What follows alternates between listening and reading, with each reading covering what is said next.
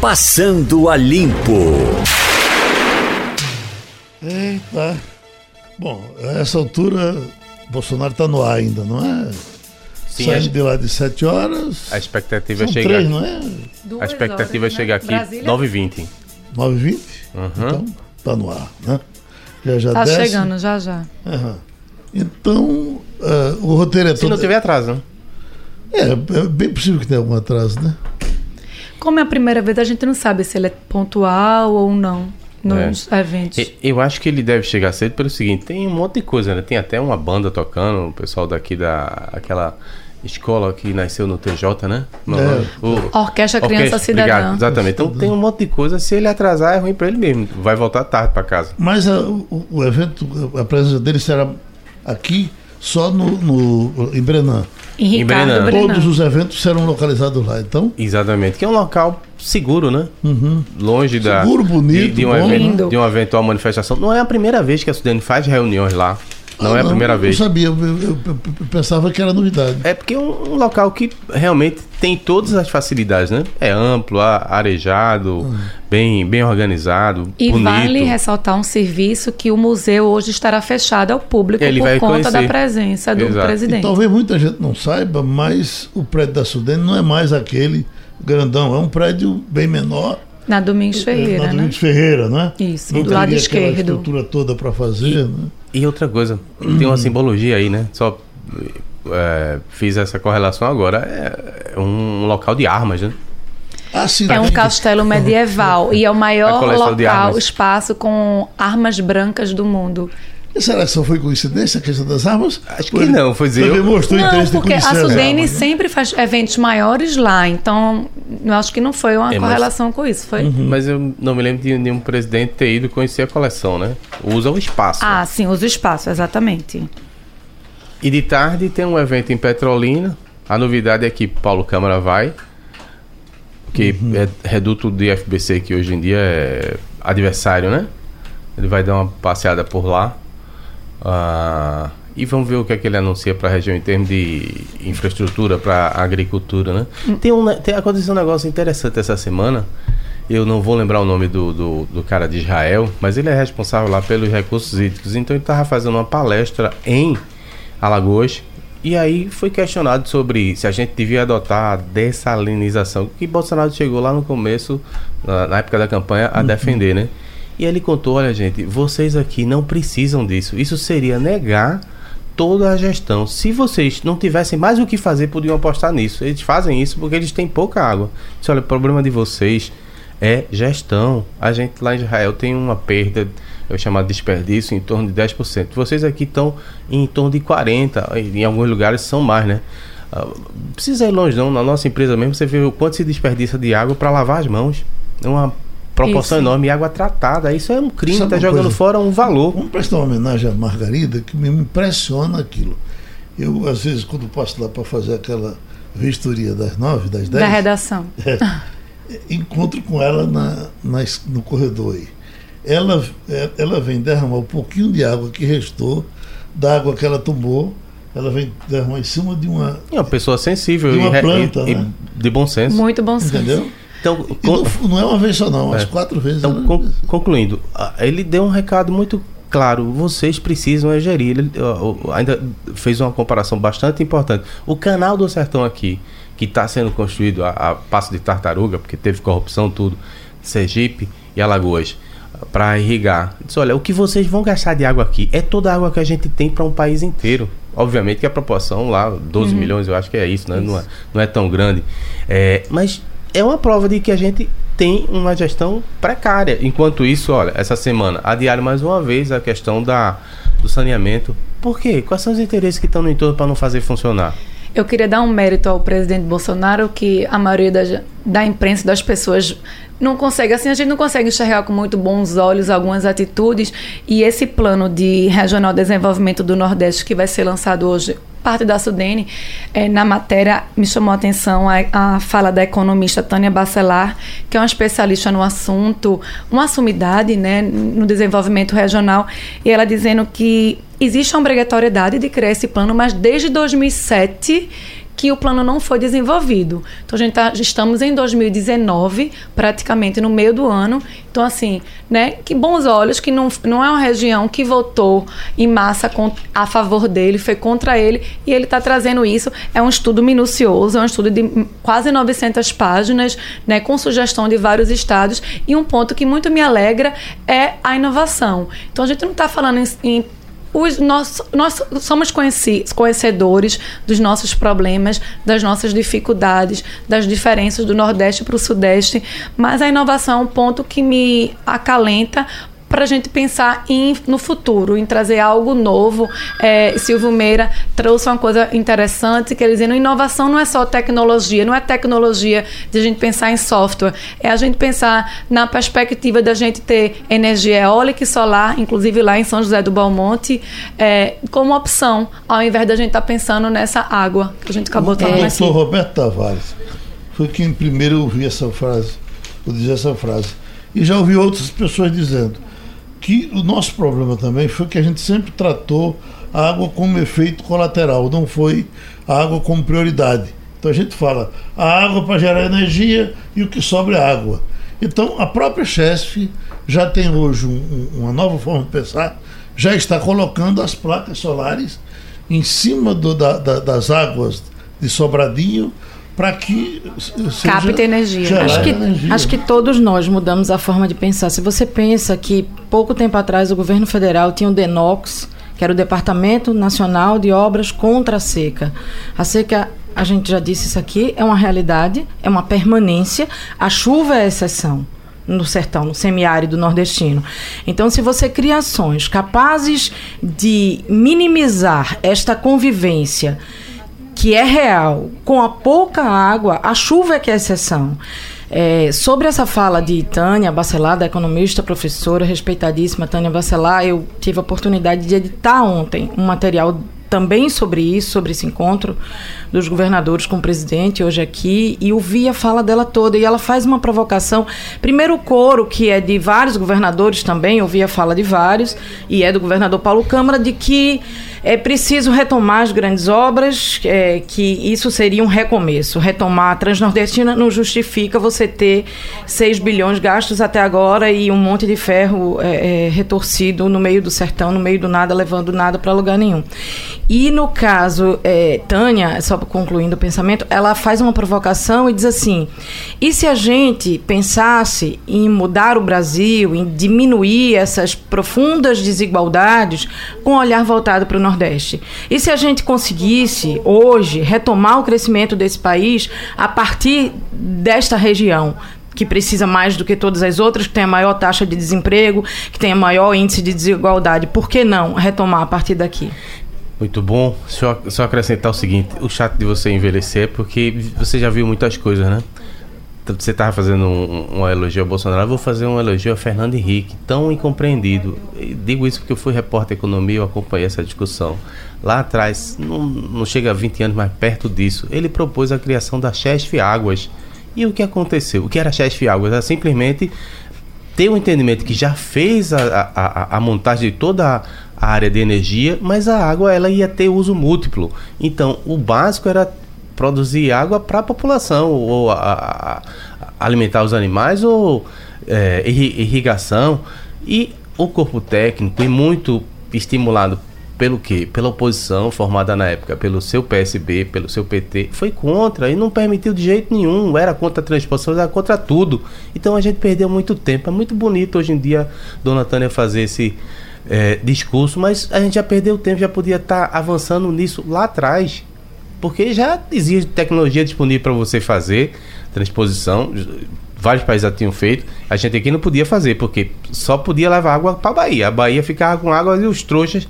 Deixa eu fazer um parênteses. Agora mesmo, na segunda-feira, vai ser homenageado em Petrolina o Dom Capio. Esse homem, não digo que devia estar preso, mas ele atrasou a transposição por anos e anos, fazendo uma campanha para dizer que o rio ia morrer, que isso, que aquilo outro e a obra não Só saía. explicando ao Frei que se posicionou e fez uma greve de fome contra a transposição do Rio São Francisco. Esse é o Brasil. Esse é o novo mas, Brasil. Mas aí vamos ver o seguinte: pouca gente teria seguido em frente com aquele projeto e com é, é, é, esse mérito eu também dedico a Lula e a Ciro Gomes. Ciro Gomes era o ministro da, da integração naquele tempo, pois Ciro Gomes foi debater com as artistas da Globo, eh, com Letícia Sabatella e outros, no Congresso Nacional, defendendo a, a, obra, que eles nem conheciam. Eles não sabiam que aquela é água que, é, é, uma sobra da água. Aposta é uma na, parte do que é jogado fora. Uma parte ínfima. Porque é. o Brasil é isso, aposta na lacração, no discurso fácil. Ninguém vai discutir o problema sério porque é, é chato. Você, a quanto é que é a descarga de água que você perde? Quanto é que você vai reaproveitar? Olha, é, ficar lá armazenado, você também tem perda por evaporação. Uhum. Então não é melhor você escoar e levar água para as pessoas? Um detalhe, está sendo construído em, em Tacaimbó a cidade do caminhoneiro. É um empreendimento muito grande. Gigantesco. Muito grande. E, e, e eu, eu, conversando com o, o homem que está fazendo a construção lá, ele estava me dizendo o seguinte, que está já construindo com o reaproveitador de água. Dizer, reaproveitamento, né? De utilização de chuva, sobretudo. A, a, a, água que ele, que ele, que ele, por exemplo, porque lá ele certamente vai lavar caminhão, é, se gasta muito água com isso. Só que essa água vai ser reaproveitada, né? Eu acho que essa pra, serve para colocar até no achar, banheiro. Vão né? achar que é, que é propaganda do patrão, mas nem é, é real. Eu conheço os projetos de perto, mas os shoppings Rio Mar, eles têm projetos sérios de sustentabilidade e de reaproveitamento de água. Uhum. Eu acho que, é, Jamildo, perdemos muito tempo, é lógico, não é, não é é aceitável que tenhamos hoje o Brasil desigual, injusto que a gente tem hoje. Lógico que alguma coisa sempre esteve errada, né? Em alguns momentos de melhora, mas sempre esteve errada. A gente não acertou, isso é fato, a gente está tentando acertar. Mas que bom que a gente possa olhar para esse futuro, para esse porvir e vislumbrar alguma esperança e todo mundo se unir num, num propósito único de transformar. Eu, mas, eu, mas eu sabe, sou uma pessoa de fé, Sabe Sabe que eu sou, eu cético em relação fé. a esse futuro do fé. Nordeste? Sabe que eu sou cético? Nós não temos uma elite, nós não temos uma representação parlamentar que vá além do Bolsa Família. Se contenta com o Bolsa Família. Era para nós Brasil por obra. Diz. É, por obra, porque sem infraestrutura ninguém vai investir. Você não vai atrair capital. E... Olha, Lilian Fonseca está chamando. Oi, Lilian presidente Jair Bolsonaro aqui no Recife está prevista para daqui a pouquinho às 9h20 da manhã na base aérea. De lá, o presidente vem para o Instituto Ricardo Brenan. A informação que a gente tem da assessoria da presidência é que Jair Bolsonaro vem de helicóptero para cá, para o Instituto, onde vai participar da reunião do Conselho Deliberativo da Sudene. Antes dessa reunião, o presidente vai visitar a Sala das Armas do, do, Instituto e também assistir à apresentação da Orquestra Criança Cidadã na Pinacoteca. Nesse momento, a imprensa não vai ter acesso, então a imprensa não vai poder acompanhar essas visitas. Agora a gente está aqui no salão principal, onde vai acontecer a reunião com os governadores do Nordeste. Um forte esquema de segurança foi montado e para ter acesso ao salão principal, todos têm que estar credenciados. E passando por uma revista minuciosa, com muitas seguranças por aqui e detector de metais. A espera é grande pela chegada do presidente da República, Jair Bolsonaro. A gente segue acompanhando essa visita. Rádio Jornal, Rádio Notícia. Quem foi que renunciou, Mirella? A primeira-ministra do Reino Unido, Theresa May, anunciou nessa manhã de sexta-feira que deixará a liderança do Partido Conservador no dia 7 de junho abrindo caminho para uma troca de comando no país nos próximos meses. Lembrando que os últimos meses de Theresa May não vem sendo fácil. Ela não consegue ter um acordo da saída do Reino Unido, do dois, Brexit. Dois projetos ao menos apresentados, é, né? Ela tentou referendar aquele plebiscito de 2016 da saída do Reino Unido da União Europeia, né, chamado também de Brexit. E ela não conseguiu, e nesse discurso onde ela se, se despede e decide deixar e jogar a toalha e dizer não consegui, eu tentei, mas eu não consegui, ela chorou, ela, ela se emocionou. tentou muito. É, mas talvez tenha sido um plebiscito num calor é, que não corresponda que as não hoje. A sério, é, né? E, é, acabou e não, não corresponda os... hoje ao desejo, né? Não sei. Tenho, Agora, tenho o, essa sensação. O ex-prefeito de Londres, Boris Johnson, que é um defensor árduo do Brexit, é, é dado como favorito para suceder e resolver esse acordo com a União Europeia, que precisa. Lembrando que até agosto Acho que é o prazo que eles precisam não, que, a reunião, que o Reino Unido tem que sair da União Europeia. É no segundo semestre. E agora sai? Agora, Tereza Bem, ela saiu. Ela ninguém sai. ela não aguentou. Ela saiu, o acordo Eu vou dizer uma sabe. coisa: quem, quem for sucedê-la não terá uma tarefa tranquila. Eu acho que botava logo a rainha pra resolver isso, tem que ser a rainha. Pênalti. Essa manchete, essa manchete aqui, o governo arrecada 139 bilhões Eu de vi. reais em abril. Agora você vê, a gente está em crise, tá com 140, problema, eu vi. mas é o maior valor desde 2014. Mas, mas isso é fictício, porque quando você vai olhar, vai decompor os números, a, a grande parte vem de royalties do petróleo. Então não é da atividade econômica, tá certo? Sei. Que bom que fosse Mas atividade esse dinheiro econômica. vai para o caixa, não vai? Vai, claro. 139 bilhões no mês, né? É. É muita grana. O país Cê- é muito caro também. né? 25%, foi, se eu não me engano, 25% de aumento em relação a março, entre abril e março. Ou seja, é, muita grana, de repente, se a gente gastasse melhor, talvez o país funcionasse melhor, né?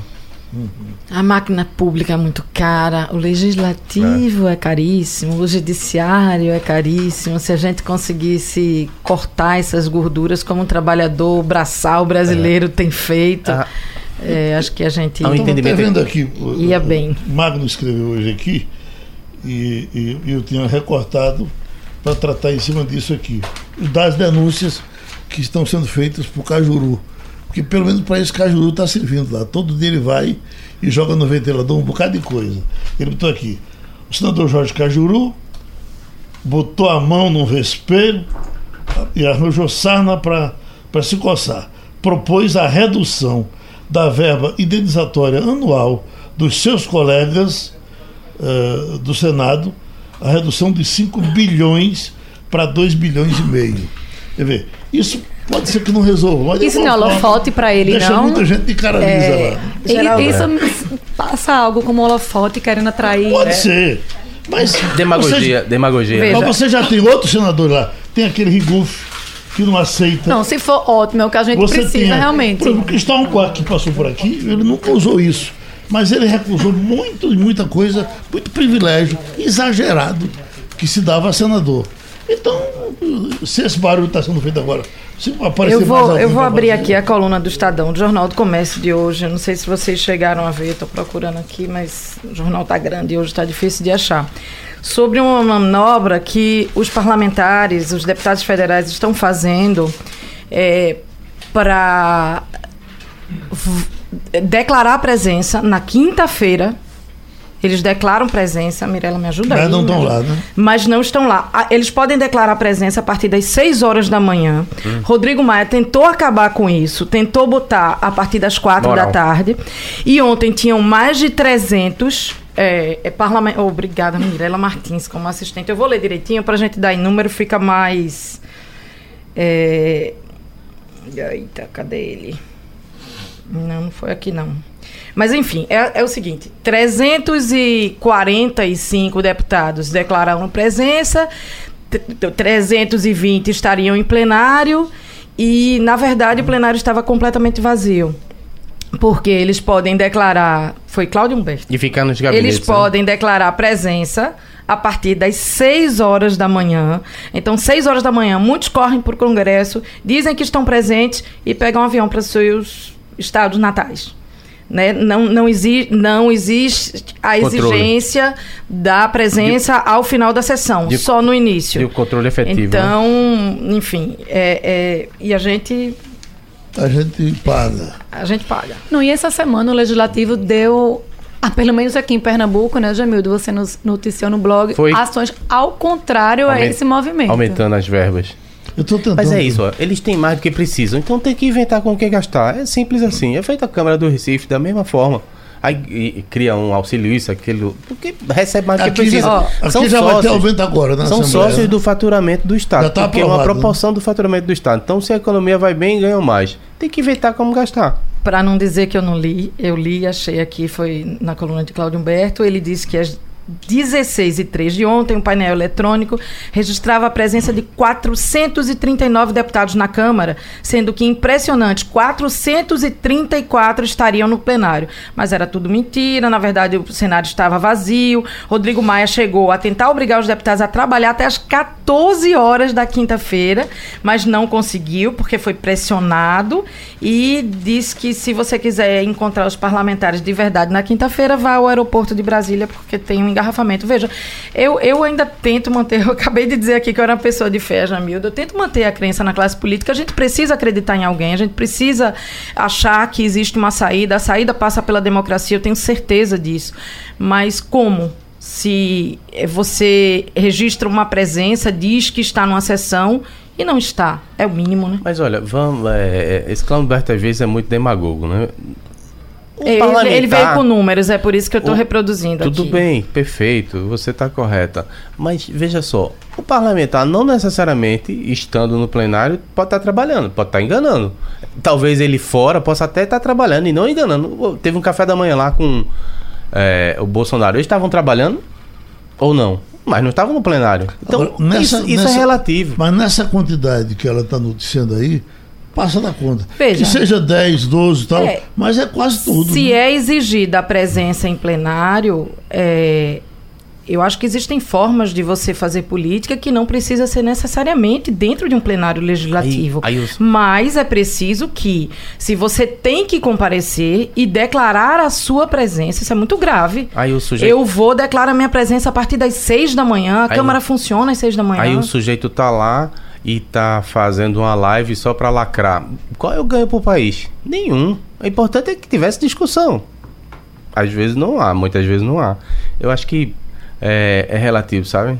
De Fastão, a Bona, Globo vai passar a faca nos salários milionários. A empresa né? negou, né? Aí eu estava olhando aqui. Ó. Faustão, 4 milhões. Eu quero até dizer isso porque eu, talvez um, um, um, vereador que está nos ouvindo. E vocês não estavam falando do salário dos vereadores? Mas veja, se Faustão ganha 4 milhões na Globo, é preciso saber quanto é que Faustão ajuda a faturar, a, né? Rende a Globo para ter salário. Essa coisa não é.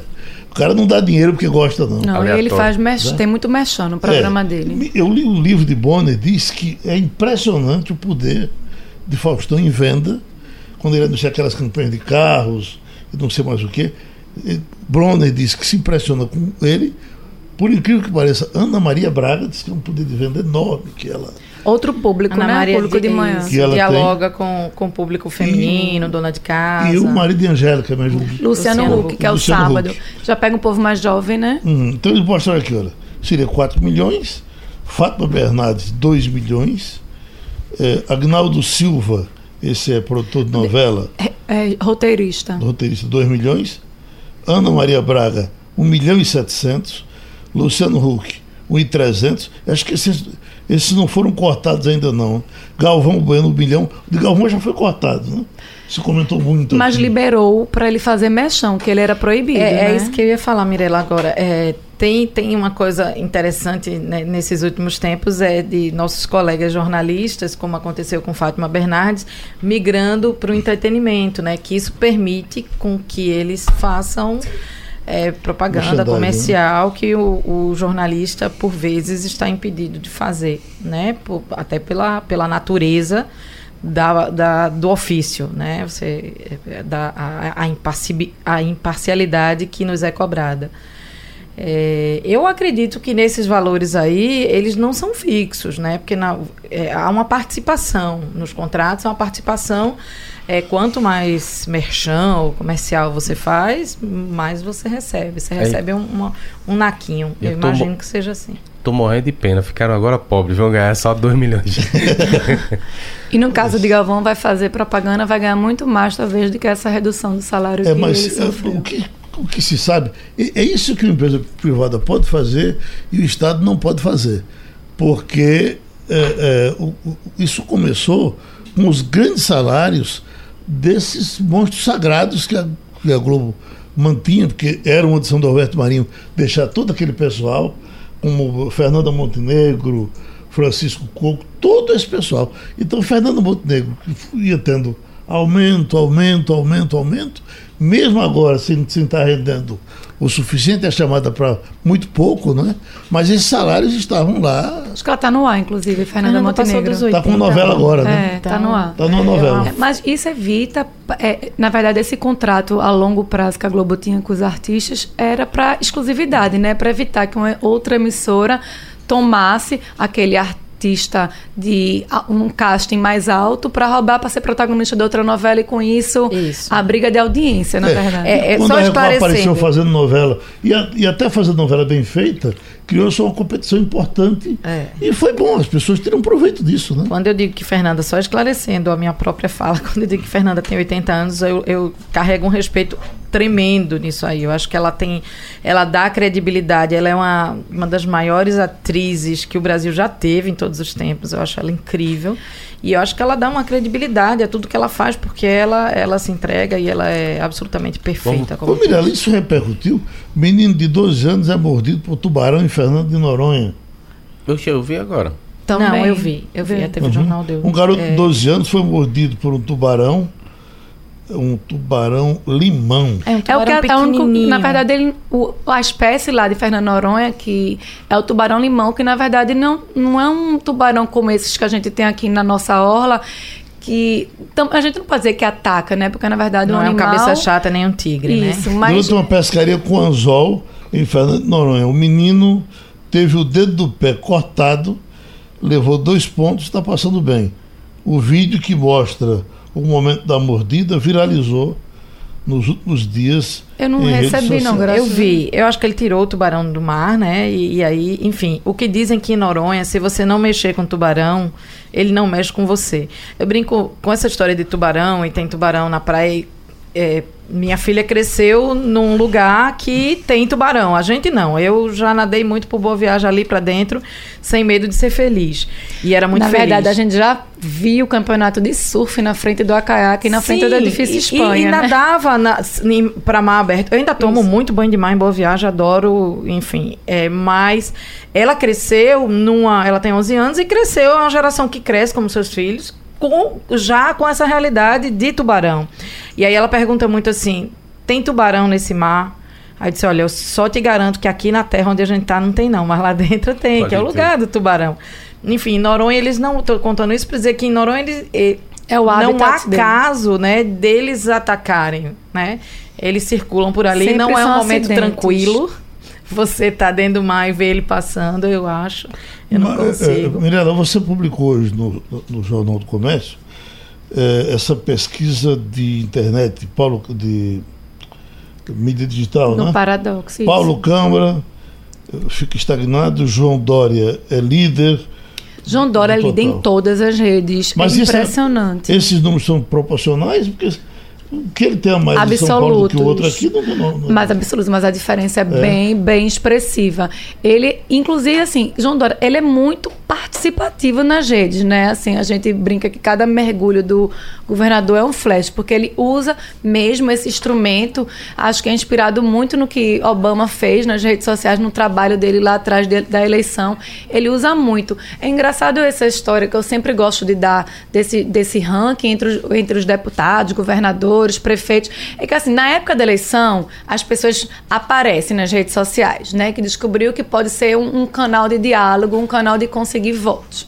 E de repente e passa três anos a pessoa some. Mas não é assim. Você que tem rede social, você tem que estar alimentando de forma constante e perene para assim conseguir realmente Agora, isso, reverter em votos. Isso, sem dúvida, conta-se também o estilo do cara.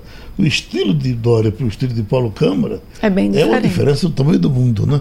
Enquanto Paulo Câmara se esconde, Dória É. bota uma melancia no pescoço e sai por aí É afora. porque né? ele quer ser presidente, né? E Tá é associado também- a esse, esse evento aí no futuro, ele deve estar querendo Então, copiar Bolsonaro. Dos 27 governadores do Brasil, apenas seis cresceram acima de 10% nos últimos meses. No Facebook, segundo estudo da Paradox, é isso? Isso, paradoxo zero. Uhum. Olha, é, Paulo Câmara de Pernambuco permanece estagnado eh, no, eh, nesses cinco meses. isso. Continua a ele quinta caiu, um colocação. pouco, ele caiu um pouquinho de nada, mas é, mantém-se estagnado. Sei. Olha, Geraldo, é, Fernando Castilho, nosso querido. X- XP? É, exatamente. Ele Eu acabou de enviar. E eu, tentar emendar justamente aí, porque tem a ver com pesquisa. Isso, quer falar? Não, pode falar, dê É, os números. Ele acabou de enviar a pesquisa XP sobre a avaliação do governo Bolsonaro Ah, e sim. pela primeira vez o ruim péssimo ultrapassa o ótimo. Na verdade, é bem pouquinho a diferença. O ruim péssimo está com 36%. 36, 34 parece. E né? o ótimo e bom, 34%. O regular é 26%. É, minha avaliação, não sei se vai ser ladeira abaixo ainda, mas há, há uma compreensão que o centro que ajudou a eleger Bolsonaro está se distanciando, porque ele tem dado tanto tiro no pé que as pessoas estão dizendo, olha, não tenho, vou lavar as mãos, não tenho nada a ver com isso. Ajudei a eleger, mas não, não posso compactar, compactuar com isso. Ele mesmo ontem deu uma ré, né? Quando disse, olha, essas manifestações não podem atacar o Congresso, não pode atacar o STF, porque não é por aí, temos que respeitar as instituições. Isso é recente, porque ele não respeita as Eu acho instituições. bom- eu acho bom que isso Está mordendo e assoprando. Veja, eu acho bom que isso aconteça porque eh, a gente não pode estar mexendo, fazendo impeachment por mês. Não pode tirar todo presidente que bota, tira. A gente precisa que essas pessoas deem certo. Agora, eh, eh, quando o camarada não quer dar certo, as pesquisas orientam para o lado correto, né? É uma esperança que ele se corrija vendo que não é assim que a banda toca. né? Ele, esperamos todos que, que, que haja um crescimento deste país que é nosso, de todos nós, mas Bolsonaro já crava hoje a maior rejeição de um presidente em primeiro mandato na história do Brasil. Ele perde para Dilma no segundo mandato, que tinha o maior índice de rejeição nesses 100 dias, Porque né? Tem o- um pouco mais de 100 o- dias. O tombo é proporcional à expectativa que ele gerou, né? Não Mas- pode ser diferente. Mas também não podemos negar, para dar um pouco a, a Bolsonaro, o que Bolsonaro pode ter, que Bolsonaro pegou uma crise deixada por Dilma, não é? muito grande, e, e vai ter que se virar para sair Teve dela. Temer no meio, né? Ah, peraí, Teve dois tem- anos de tem Temer no Tem meio. uma coisa bem importante hoje na Temer, Veja. Temer pelo menos governou. O, É. O- Temer foi atrapalhado, ele não Dilma chegou fez no feio, momento não. que não tinha governo, né? Aí Temer chegou. Olha, se Temer não tivesse tido aquele escândalo de JBS no meio, teria sido um Mas, presidente. mas muito aquilo ali foi plantado para evitar que ele fizesse a reforma. Pô. Toda vez que alguém vai conseguir voto para fazer uma reforma, é torpedeado. Mas isso, é- ocorreu, isso é claro. né? A conversa com a JBS Problema não é, dele, Não é ilusão e ela dele. ocorreu dentro de, de, de um, Problema dele de um palácio federal. Então, enfim. Mirella tem mais aí? Tenho mais números para vocês analisarem aqui. A expectativa para o restante do mandato Bolsonaro também caiu. O ótimo e bom, que era 51%, agora é 47%. E o ruim, péssimo, aumentou de 27% para 31%. É bom fazer Isso o é corte. muito interessante. É, Jamildo, desculpa, eu te atropelei aí, mas é que é muito interessante, que é assim. A gente acha ruim e péssimo. Tem um monte, tem um monte de gente, a gente que eu digo, esse recorte da pesquisa que hoje faz com que ele seja o presidente mais mal avaliado da história em primeiro mandato. Aí a primeira, o primeiro recorte é tem um grande número de pessoas achando ruim e péssimo, mas ainda tem um monte de gente esperando que isso mude. Ainda tem um índice altíssimo, Claro, apesar ninguém- de ter aumentado a descrença, mas ainda há um número um é quanto? 40 e que acham que, que é possível mudar. Mais de consciência, você não vai 40%. acontecer sou- contra o Brasil. Eu não estou só esperando, Vamos eu lá, estou tá? esperando e rezando. Eu Eu estou esperando e rezando. Eu quero Dá que pra, dê certo. dá Quem fazer não o, quer, Geraldo? dá pra fazer o corte regional aí, seria interessante, que normalmente eles fazem Vamos só por região mais nor- números. nordeste. Uma interessante é a percepção das notícias sobre o governo Bolsonaro. Mais desfavoráveis ganham 56%. Aparece mais notícias desfavoráveis a Jair Bolsonaro. Aí 56% contra é, favorável é 34%. Como está a relação de Jair Bolsonaro e Rodrigo Maia? Como as pessoas percebem? Regular 44%, ruim péssima 40%. E como o presidente deveria atuar em relação com o Congresso, vence com 48%, achando que deveria flexibilizar suas posições para aprovar sua agenda aí de reformas. Maia deu uma grande fala recentemente que foi para justificar porque que ele estava se afastando do tal do Major lá, que é líder do, do PSL, líder do governo. Ele disse assim: não vai entrar na minha casa não, porque ele acha que relação com o Congresso é um saco de dinheiro na frente. Então fique fora. Como é que você pode generalizar? Todas as vezes. É justo? Toca, não é justo. Todas as vezes que se toca aqui nesses assuntos de presidente tal, presidente qual, vem uma tempestade de, de pau comendo aqui, porque acha que se trabalha contra os presidentes, se torce contra. É bom dizer que o que aconteceu com esse aconteceu com o outro, com o outro, com o outro, com o outro. E nós vamos fazer um debate na próxima quarta-feira, que vai ser bem interessante, com gente competente, discutindo essa situação. Porque eh, imprensa e governo no Brasil se peitam tanto. Não, eu acho, Geraldo, é, para faz mim, o trabalho da tanta gente, clareza com que é isso pontuar, que né? eu acho que o papel da imprensa não é ser a favor ou contra governo algum, é pontuar. mas para mostrar que houve um corte na educação, se a gente não reverbera esse, esse Por que, corte, que a gente não reverou do Dilma, não... que foi maior do que o do Bolsonaro? Veja, Geraldo, eu não estou aqui nem para defender Dilma, Sim, nem para defender Bolsonaro, nem para defender Lula, mas o papel da imprensa que, que esse eu exerço é, com muita tranquilidade e eu acho que Dilma e Lula, só respondendo a sua pergunta e não pontualmente sobre um corte, mas eles foram extremamente cobrados pela imprensa, sim por diversos setores da imprensa. Eles tiveram a mesma cobrança ou até maior do que Bolsonaro naturalmente tem hoje, maior? porque ele está em, em início de mandato e espera-se que ele consiga desenvolver este mandato como o país precisa que ele desenvolva. O que eu, o que eu queria defender, Geraldo, no começo, é que a gente precisa dizer que houve cortes na educação, a gente precisa dizer que o COAF está ali ou está aqui, tudo isso é o nosso papel. E se a gente não reverbera isso, e se o corte na educação, veja, a gente conta que houve corte na educação. A forma da mobilização da sociedade e da população para esse corte, isso não depende da gente. Vamos deixar isso esse assunto para quarta-feira. Olha o debate aí. Emissoras de rádio do Sistema Jornal do Comércio de Comunicação. Pernambuco falando para o mundo. Debate da quarta-feira. Brasil a imprensa e a política, os poderes que não se entendem. Não gosto de ser interrompido quando eu estou falando, se me desculpe, mas presidente é presidente. Imprensa brasileira, o calo de todos os presidentes. Ah, você é uma idiota, você aprendeu onde isso daí? Você quer forçar a barra, você é uma analfabeta. Tá aqui o Diário do Congresso. Não temos lei de imprensa, não temos direito de resposta. O que devemos fazer? A imprensa e os presidentes, a eterna briga dos poderes. Eu tenho mais de 70 horas de jornal nacional me triturando. Eu tenho mais de 70 capas de revistas me atacando. Eu tenho mais a rádio do interior, a rádio de outro estado. E o que eles não se dão conta é que quanto mais eles me atacam, mais cresce a minha relação com o povo brasileiro. Estaremos mostrando aonde está a verdadeira maioria. Na minha gente, no meu povo, nos pés descalços, nos descamisados, naqueles por quem fui eleito e para quem estarei governando até o último dia do meu mandato. Debate na quarta às 11 horas com o advogado político Humberto Vieira de Melo, o desembargador Francisco Queiroz, o cientista político Adriano Oliveira e Geraldo Freire, o comunicador da maioria. Rádio Jornal. Falando da pesquisa XP, e temos agora o professor Antônio Lavareda, um especialista, um técnico para tratar dela. Você, o que é que lhe chamou a atenção na pesquisa? Pela primeira vez, o ruim péssimo ultrapassou, lidera é, a opinião do, da população brasileira.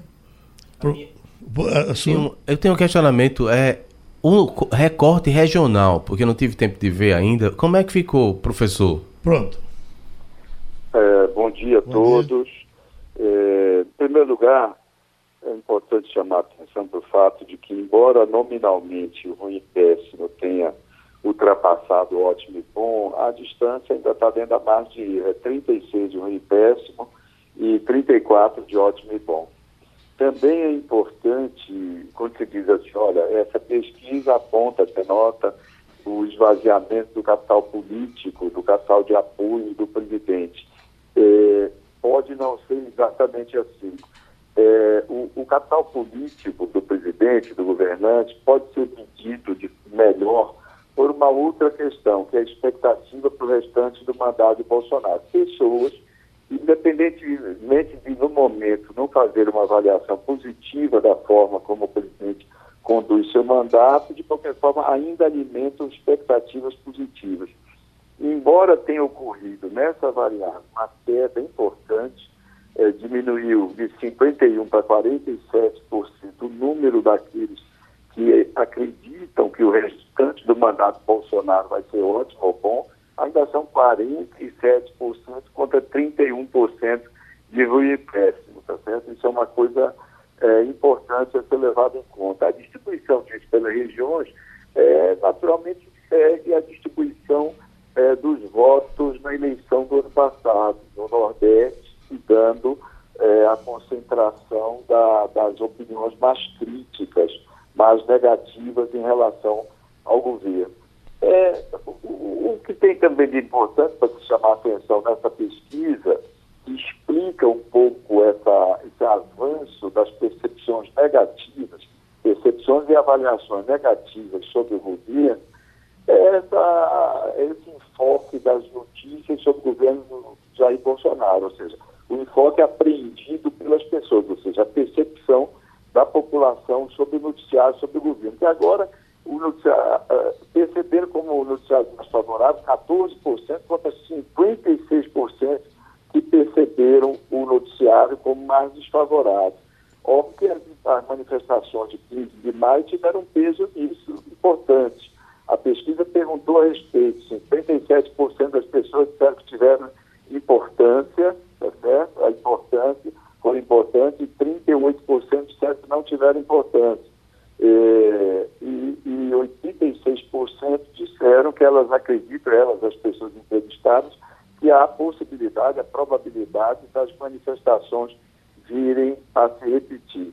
Uma, uma coisa que também salta aos olhos nessa pesquisa é que a população acredita que a relação entre o Congresso e o presidente não vai bem, não vai bem, tá certo? É, é, apenas 13%, por exemplo, dizem que a relação entre o presidente da Câmara, Rodrigo Maia, e o presidente Jair Bolsonaro está numa boa situação. É, é, é ótimo para 13%. 40% acho que está em ou péssima, 40% dizem que é regular.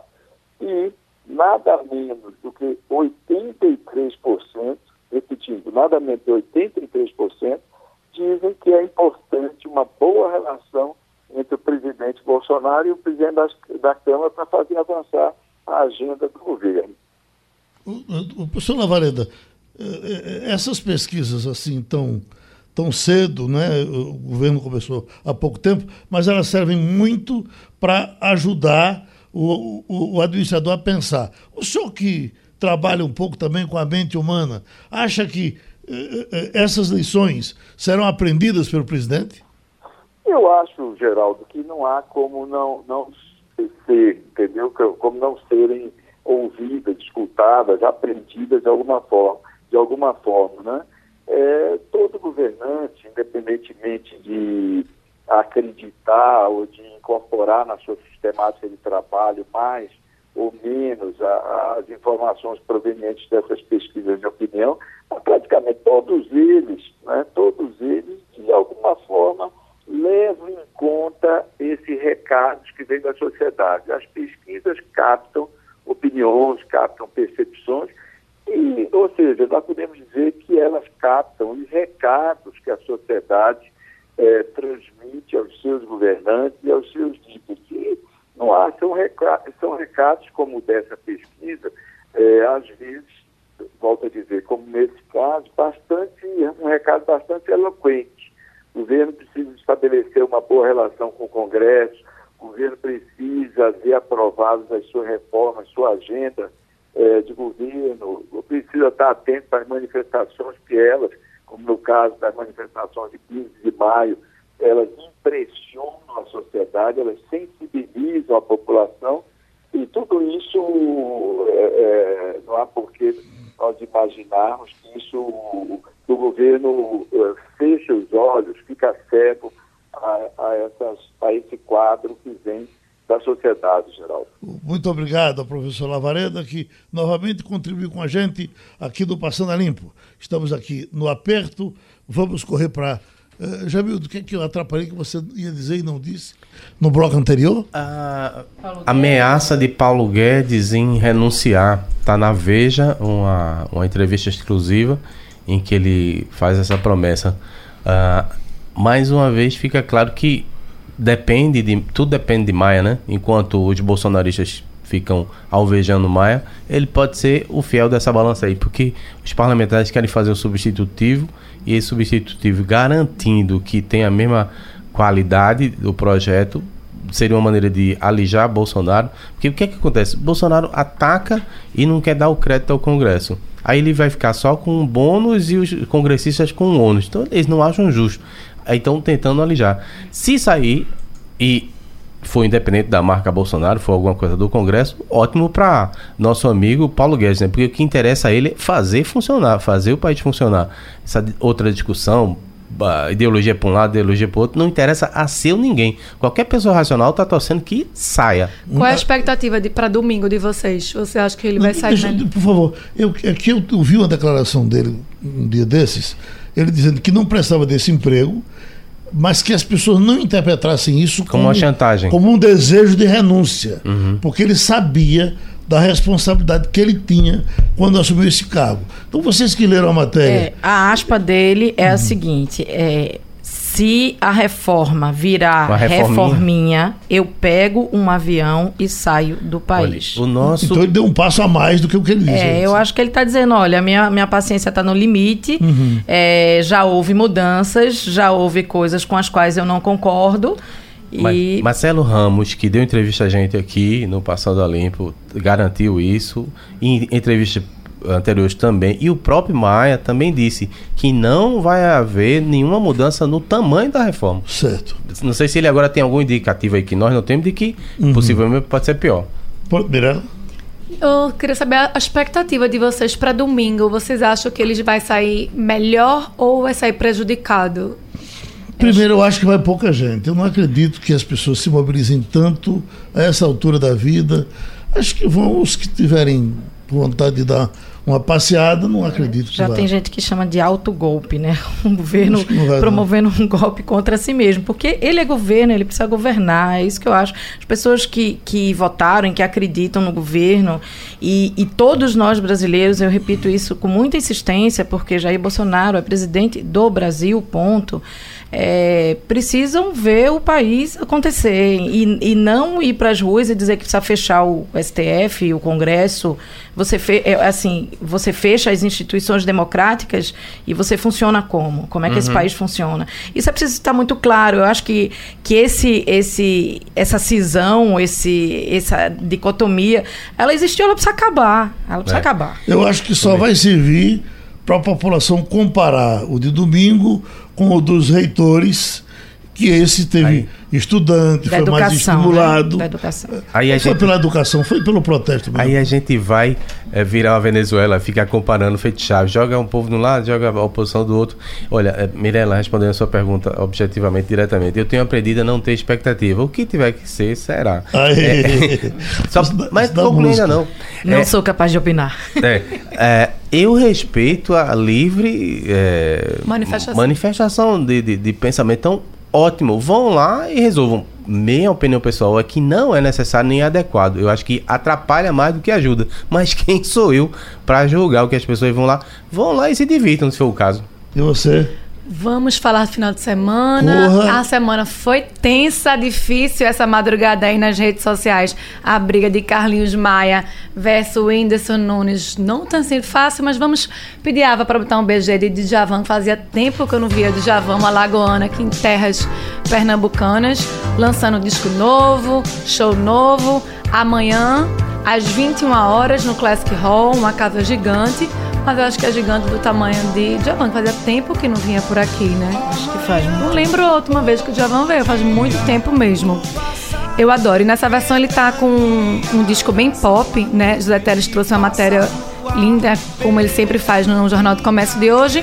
Tem também a volta do capim cubano, que passou um hiato aí separado e voltou hoje às 21 horas no Vila Ponte Uchoa. Meu querido Alceu Valença né, se apresenta ao lado de Jorge de Altinho, hoje às 22 horas, lá em Caruaru. Então, para o pessoal de, da região de Caruaru, ali no Agreste, Alceu Valença e Jorge Diatinho, hoje às 22 horas.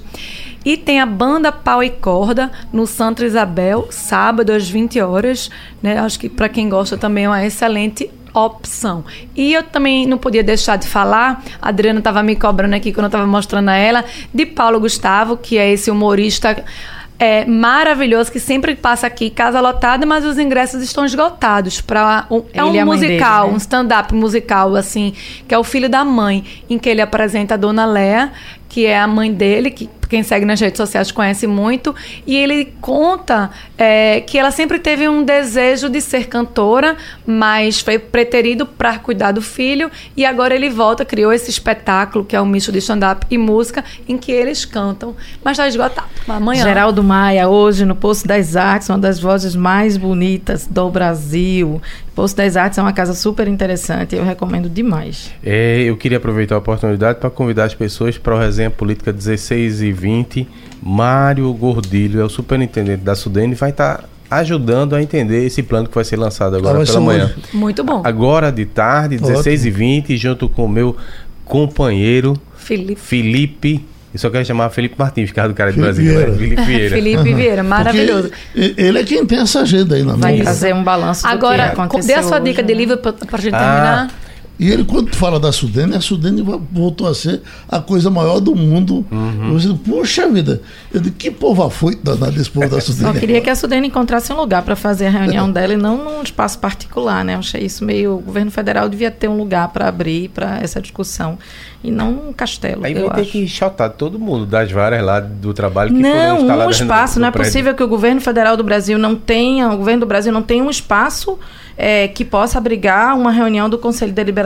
A gente precise, com todo o respeito que tem ao, ao, Instituto Ricardo Brenan, ao que foi erguido ali, mas eu acho que é um espaço particular e a gente está tratando da é, coisa pública. Eu não, eu não parceria público-privada. Mas eu acho tão normal isso. Eu acho também. Acho um ambiente bonito. Eu achei lindo. Confortável. E principalmente segurança. Você e serve pode... até para ele conhecer o, o projeto, Exatamente. que é maravilhoso. É. Dá uma promovida. É, eu continuo dizendo gente, que acho que vai para o Brasil público. inteiro, o mundo Exato. inteiro vai passar lá, né? Nós que... somos injustos com o valor desse desse patrimônio extraordinário que nós temos aqui. foi construído por uma pessoa. E talvez se divulgue um pouco mais. Fiz questão não. de ressaltar o respeito e a admiração que eu tenho pelo Instituto Ricardo Brenan, que eu sei que foi construído por um esforço pessoal e pelo dinheiro do bolso do senhor Ricardo Brenan. Então a, a, sugestão de livro é Mark Manson, acabou de chegar nas livrarias, o livro novo dele é filósofo né, americano e ele fala sobre a esperança, um livro sobre a esperança. Eu não vou dizer o primeiro nome que é um palavrão.